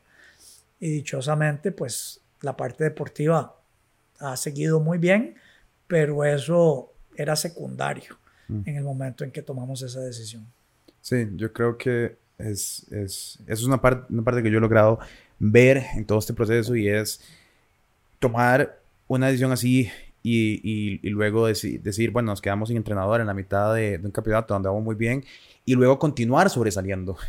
A mí me dice algo casi como, no sé, como de que uno siempre sabe que es la decisión correcta de, una manera u otra y que al final del día la cultura, el equipo, la, se, toman a pecho lo que sucede y dicen, ok, están acá para, por nosotros y desempeñan y bueno, récord, récord en puntos, ¿no? O sea, qué mejor respuesta a la incógnita de, de, de si era o no el momento, si, ¿verdad? Obviamente nadie quería que eso sucediera y no se trata de, de qué dicha que pasó, no, se, se, se, trata de, sucedió, se tomaron acciones, la naturaleza del equipo, la, la, formación, todo esto que han trabajado durante los últimos 12 años, ¿verdad? Se pone en juego y dicen, esto es lo que vamos a hacer, se hace y ahí están los resultados de ese proceso. Y yo creo que eso es de aprender no solo para un equipo de fútbol, sino para, pucha, para cualquier proyecto, para cualquier empresa, para cualquier... Eh, eh, eh ¿verdad? Equipo, ¿verdad? Que trabaja en situaciones a donde tal vez son expuestos a escrutinio mediático o a decisiones complejas o ni siquiera a estar en escrutinio mediático, solamente porque suceden cosas en la vida, a decir, ok, hay que saber qué hacer y tomar la decisión cuando llega el momento de tomar eso, ¿verdad? Creo que habla más, sí, está bien del momento, pero retrospectivamente en 10 años se ven situaciones como estas y uno dice, mira, así es como se crea la cultura de una organización pucha, lo describiste súper bien en el sentido de que los valores están por encima de todo. Dichosamente, el equipo siguió súper bien eh, en el ámbito deportivo. Recuerde puntos, eh, desde esa decisión además invictos.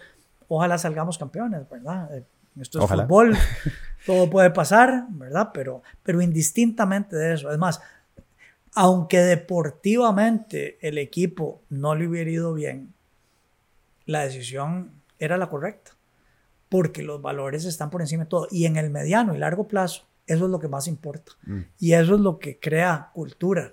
Y eso es lo que da el ejemplo de una institución tan importante, tan poderosa, eh, que tiene una enorme responsabilidad como lo es prisa. Y en este caso yo creo que casi que la mayoría, si no todos los hogares de este país estuvieron hablando sobre esto, sobre un tema tan importante que, que es incómodo hablarlo. Y si no es prisa diciendo, suave, esto es en serio y aquí hay una línea que no se puede cruzar y hay consecuencias, bueno, creo que eh, ese, ese, ejemplo es, valiosísimo y yo creo que es parte de, de la responsabilidad que uno tiene que asumir al estar al frente de una, de una institución como esta. Claro. Hablando de, de, dos temas que parecen interesantes de este, de este campeonato, tenemos a Mariano diciendo que no se ve con ningún, la camiseta de ningún otro equipo, ¿verdad? Qué impresionante ver un jugador que aparece, creo que en 2016, ¿verdad? Alrededor de ahí. 2010, sí, sí, sí, así es. Y, y no, sabe que ha pasado por muchos equipos y todo aparece y un momento otro se apega al Zaprisa y hace un golpe al fútbol nacional, digo, como pocos otros, ¿verdad? El marco, el impacto que ha tenido ha sido impresionante. ¿Qué reflejo da eso a dónde está el Zaprisa hoy? O sea, ¿qué, ¿qué, sentir da ver a Mariano, jugar con Mariano Torres, ¿verdad? Parecer, decir, no me veo con nadie más, o sea, estoy realizado aquí a donde estoy.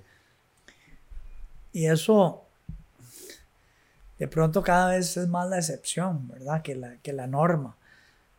Pero me parece espectacular, porque yo creo que, eh, vamos a ver, bueno, primero digo, la carrera del futbolista es una carrera corta, entonces yo, la verdad es que no voy a criticar las decisiones que cada quien quiera tomar, ¿verdad? Y si valora ¿verdad? Tiene que valorar evidentemente temas financieros, etcétera, y tomará las decisiones que cada quien tome, y eso yo no lo voy a criticar.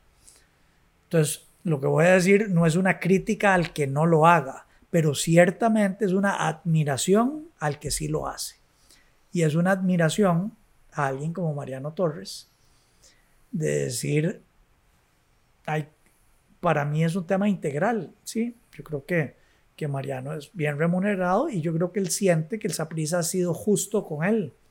Creo que si no fuera así, él no estaría diciendo eso, ¿verdad? Si él sintiera que estamos siendo injustos con él, tal vez el panorama sería diferente. Entonces tiene que haber un sentido, digamos, de que hay un trato justo y correcto. Y yo creo que nosotros eso tratamos de hacerlo siempre. Pero que él vea que además hay, hay un apego emocional adicional que va a dejar un legado, pucha, yo creo que es valiosísimo en eso. Y cuando yo veo ejemplos de leyendas del Saprisa que han dejado una huella profunda en el aficionado morado y que vivirán por siempre en la en el inconsciente y en el consciente y en la historia de esta institución como grandes leyendas, pucha, qué, qué lindo es eso. Yo, yo, no soy jugador, pero, pero no hay nada que más me gustaría y aspiraría que algo así. ¿verdad? Y si uno ve los que están hoy en el techo de la, de la gradería este, que además faltan muchos ahí, ¿verdad? Y es parte de lo que, de lo que bien íbamos a hacer, porque hay cuatro camisas ahí, deberían haber más.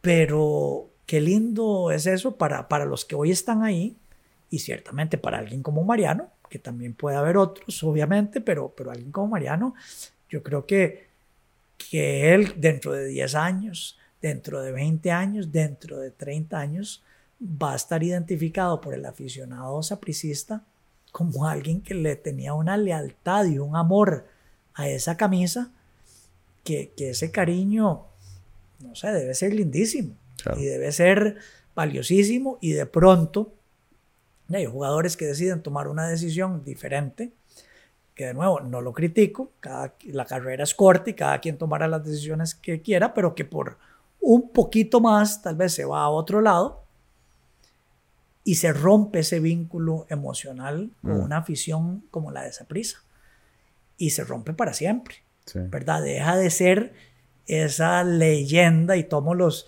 de las palabras de alguien como Alonso Solís, ¿verdad? Que el, morado no destiñe y, y bueno, tal, vez Alonso pudo haber sido por un poquito más en su momento, pero, pero ya el cariño que hoy le tiene esa afición, qué bonito para Alonso ¿verdad? Ser identificado como esa, como esa leyenda versus alguien que tal vez no hace, no hace una carrera eh, con un solo club o pasa a varios clubes y entonces al final, ya a la hora que se retira, le, le cuesta un poco más eh, ser identificado con una camisa y ser leyenda de un club.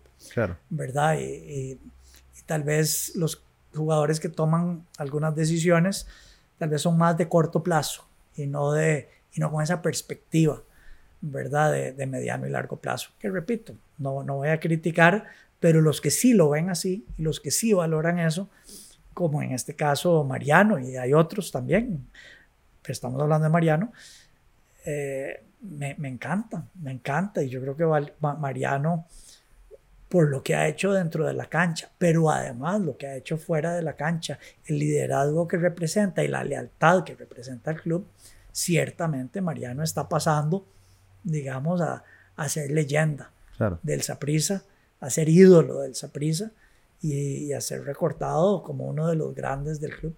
Para mí siempre va a ser porritas.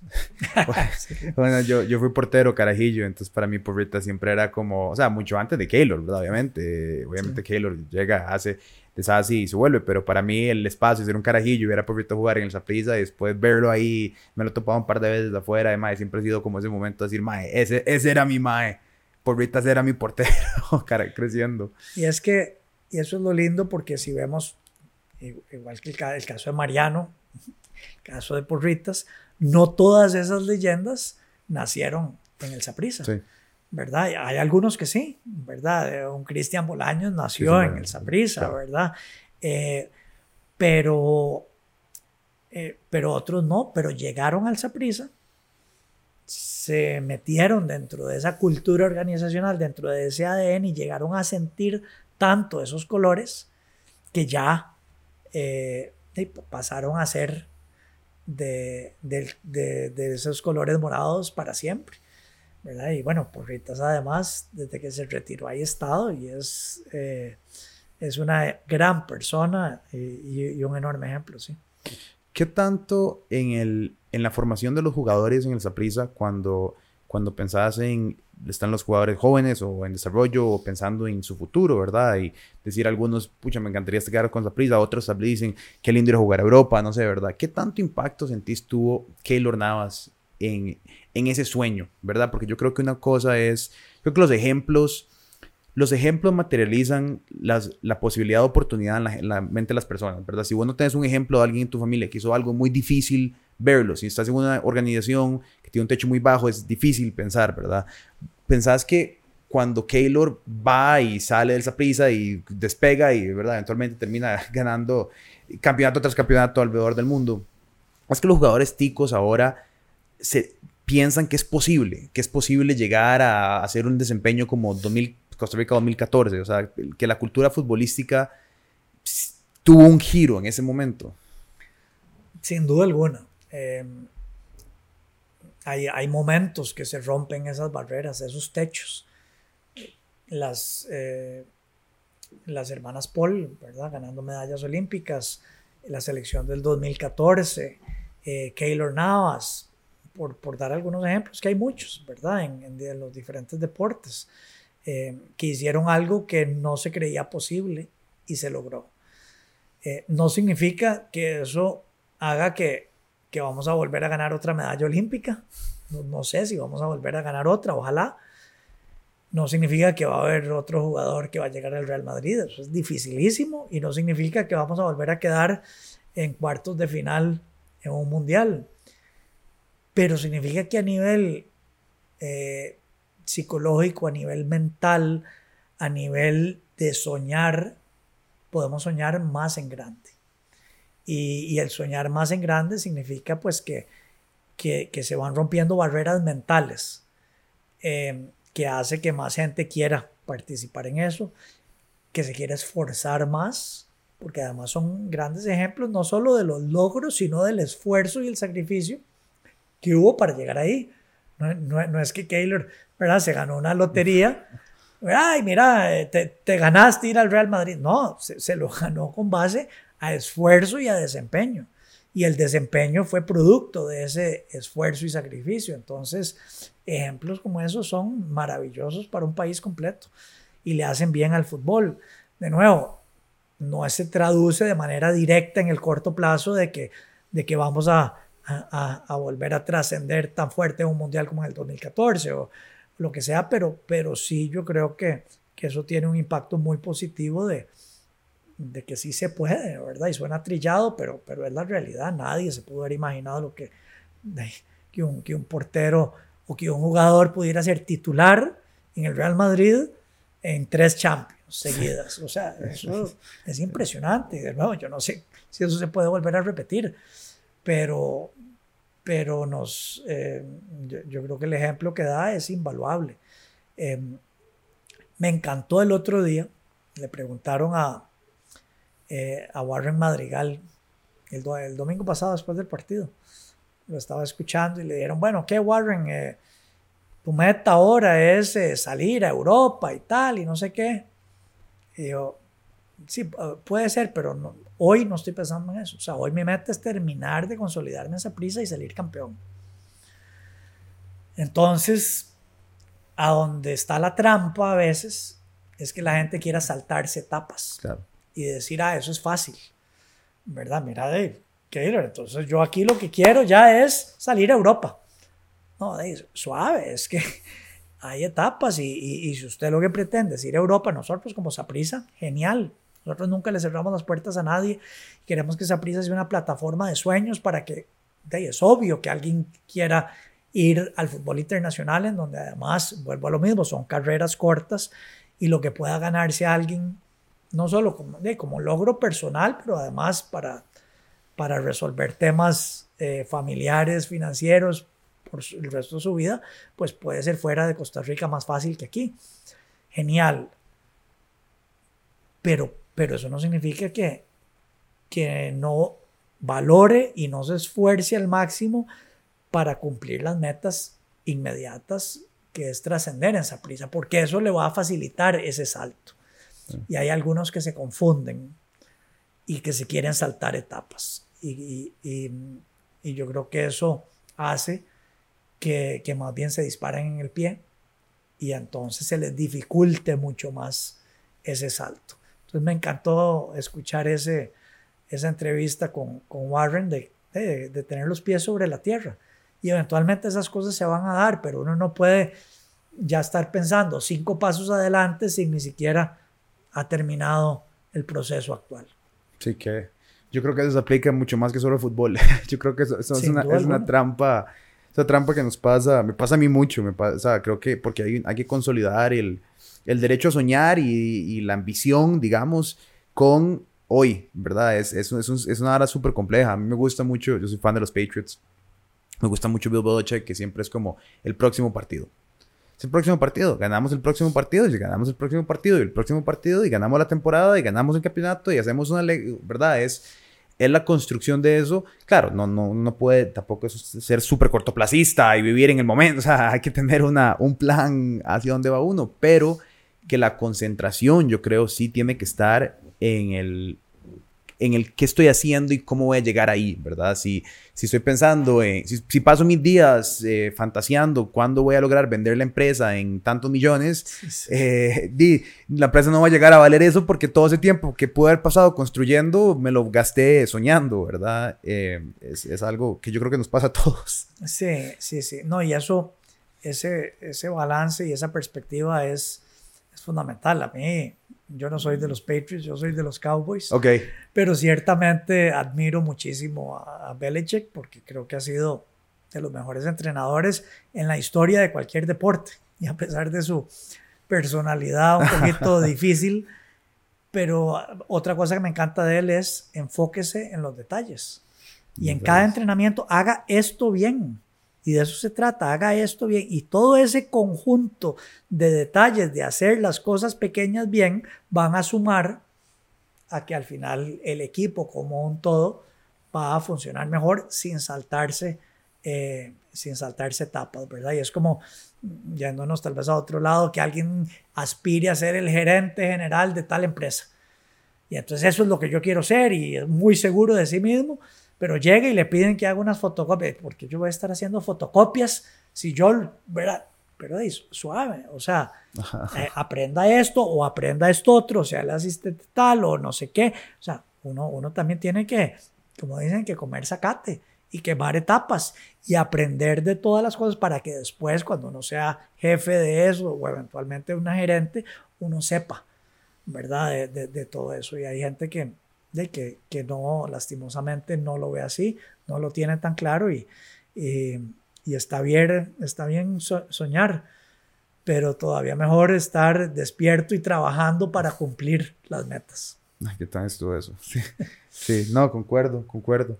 Y bueno, ahora nos aproximamos ya al, al final del, campeonato. Y yo estoy suma y completamente emocionado de ver, de ver qué va a pasar. O sea, creo que a ver, si el fútbol está lleno de emociones, también está lleno de duras, de, momentos trágicos. Espero que no nos enfrentemos a uno, pero, pero y no, o sea, ya, ya, bueno, ahora te, te, decía, tenemos un MAE pidiendo que si llegamos a la final, que por favor la pongan un sábado porque se casa domingo, entonces hay que, hay que hacer la emoción.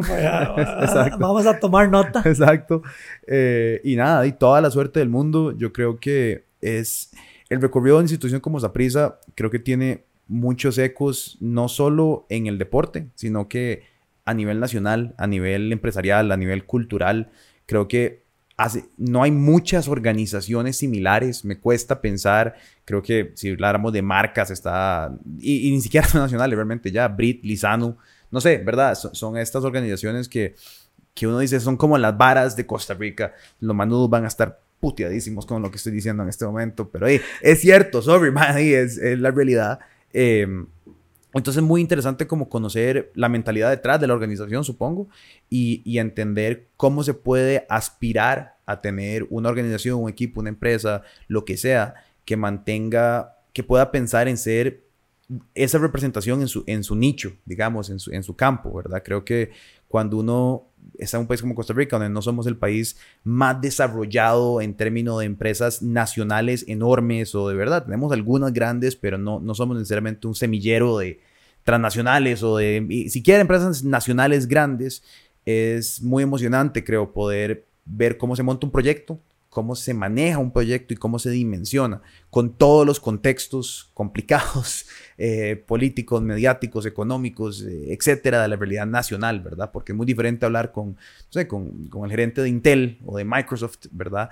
Que, claro, se, se, enfrentan a realidades latinoamericanas o centroamericanas, nacionales, pero no es el mismo contexto de generar una empresa que, a fin de cuentas, tiene que utilizar recursos y además sometidos a un mercado 100%, bueno, 100%, tiene que haber alguno en exterior, pero mayoritariamente nacional, ¿verdad? No, no es una marca que puedes exportar necesariamente, decir, madre, todo el mundo en México va a ser sapricista. O sea, la verdad, es, es eh, tiene un limitante muy complejo, ¿verdad? Entonces, hasta el mismo crecimiento del mercado, del mismo...